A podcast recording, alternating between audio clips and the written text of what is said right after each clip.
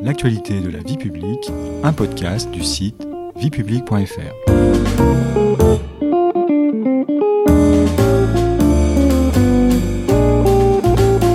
Bonjour à tous, bonjour Chloé. Bonjour Stéphanie. Le 20 décembre 1981, la proposition de loi dépénalisant l'homosexualité est adoptée par l'Assemblée nationale.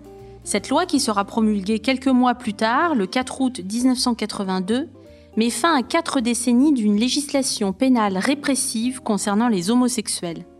Notre podcast L'actualité de la vie publique vous propose, à l'occasion du 40e anniversaire de la promulgation de cette loi, une nouvelle série consacrée à cet événement historique de la lutte pour les droits et l'égalité des personnes homosexuelles.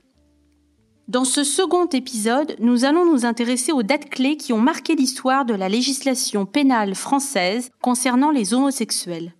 Au sommaire, de la Révolution à la loi de 1982, deux siècles de législation pénale de l'homosexualité. La parole est à Madame Alimi, rapporteure de la commission des lois. Mes chers collègues, on peut se demander avec le recul comment des députés français, c'est-à-dire par définition même des femmes et des hommes, devant avoir l'intelligence de nos libertés fondamentales, puisque chargés de les défendre, ont pu légiférer pour réprimer l'homosexualité, car s'il est un choix individuel par essence et devant échapper à toute codification, c'est bien celui de la sexualité. La loi de dépénalisation de l'homosexualité de 1982 n'est pas une première dans notre pays, n'est-ce pas Chloé? À quand remonte la première dépénalisation? Dans l'ancien droit français, sous l'ancien régime, donc avant la Révolution française, l'homosexualité était un crime punissable de mort. En 1791, les députés de l'Assemblée nationale législative décident de ne plus faire un sort particulier à l'homosexualité il n'inclut pas, dans le premier code pénal en cours d'élaboration, certains crimes réprimés sous l'Ancien Régime, comme le blasphème, le suicide ou toute pratique sexuelle non reproductive. Les relations dites contre nature entre personnes du même sexe sont en fait ignorées par le Code pénal. Mais attention, la loi ne reconnaît pas pour autant l'homosexualité et des poursuites sont engagées contre les homosexuels sous d'autres incriminations, comme l'outrage à la pudeur la police continue d'exercer une surveillance active des homosexuels, en particulier ceux qui se livrent à la prostitution. Cette surveillance va jusqu'au fichage, pratique qui perdurera jusqu'au début des années 1980.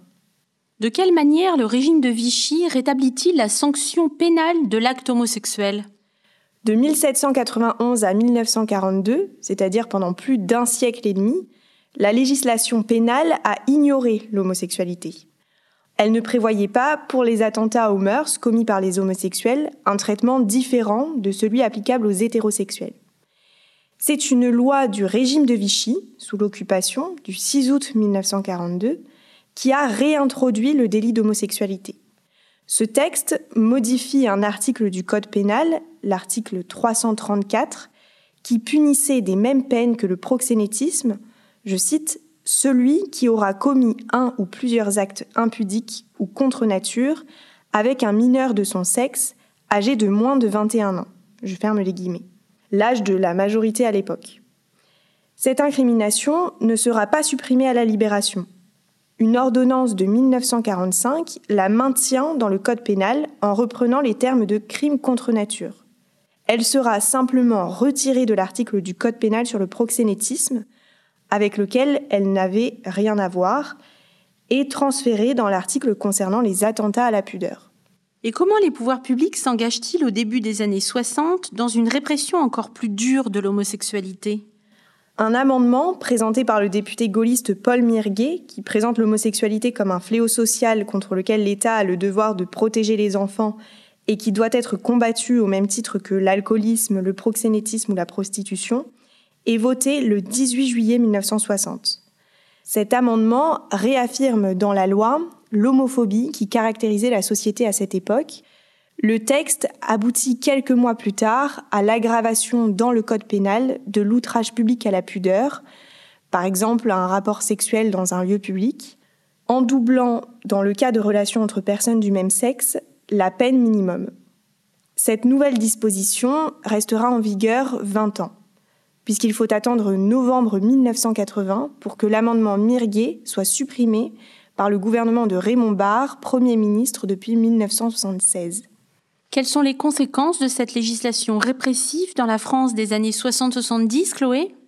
Dans une France où l'homosexualité est encore tabou, rappelons qu'en 1975, seuls 24% des Français déclarent considérer l'homosexualité comme une manière de vivre sa sexualité comme une autre, la discrimination de la majorité sexuelle va servir de base à la répression des homosexuels. La police et la justice vont poursuivre et condamner des milliers de personnes, très majoritairement des hommes, pour délit d'homosexualité. À quelle date débutent les premières luttes pour les droits des personnes homosexuelles?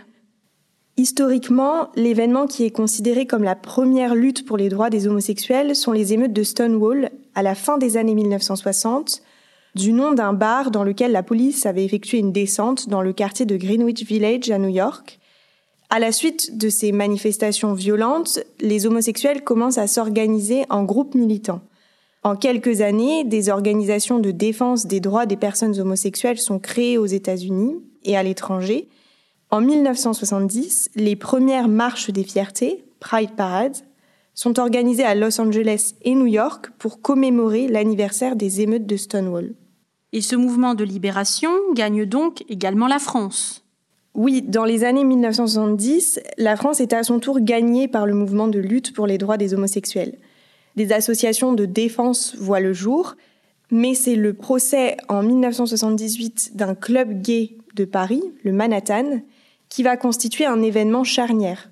Ce procès, intenté contre des homosexuels arrêtés par la police au cours d'une descente nocturne, va servir de tribune aux avocats des prévenus, notamment Claudette Hélény, jeune avocate de la Ligue du droit des femmes créée par Simone de Beauvoir, pour dénoncer la répression dont sont victimes les homosexuels en France. Cet événement ouvrira la voie deux ans plus tard à la suppression de l'amendement Mirguet et finalement, en 1981, avec l'arrivée de la gauche au pouvoir, au vote de la loi d'abrogation du délit d'homosexualité.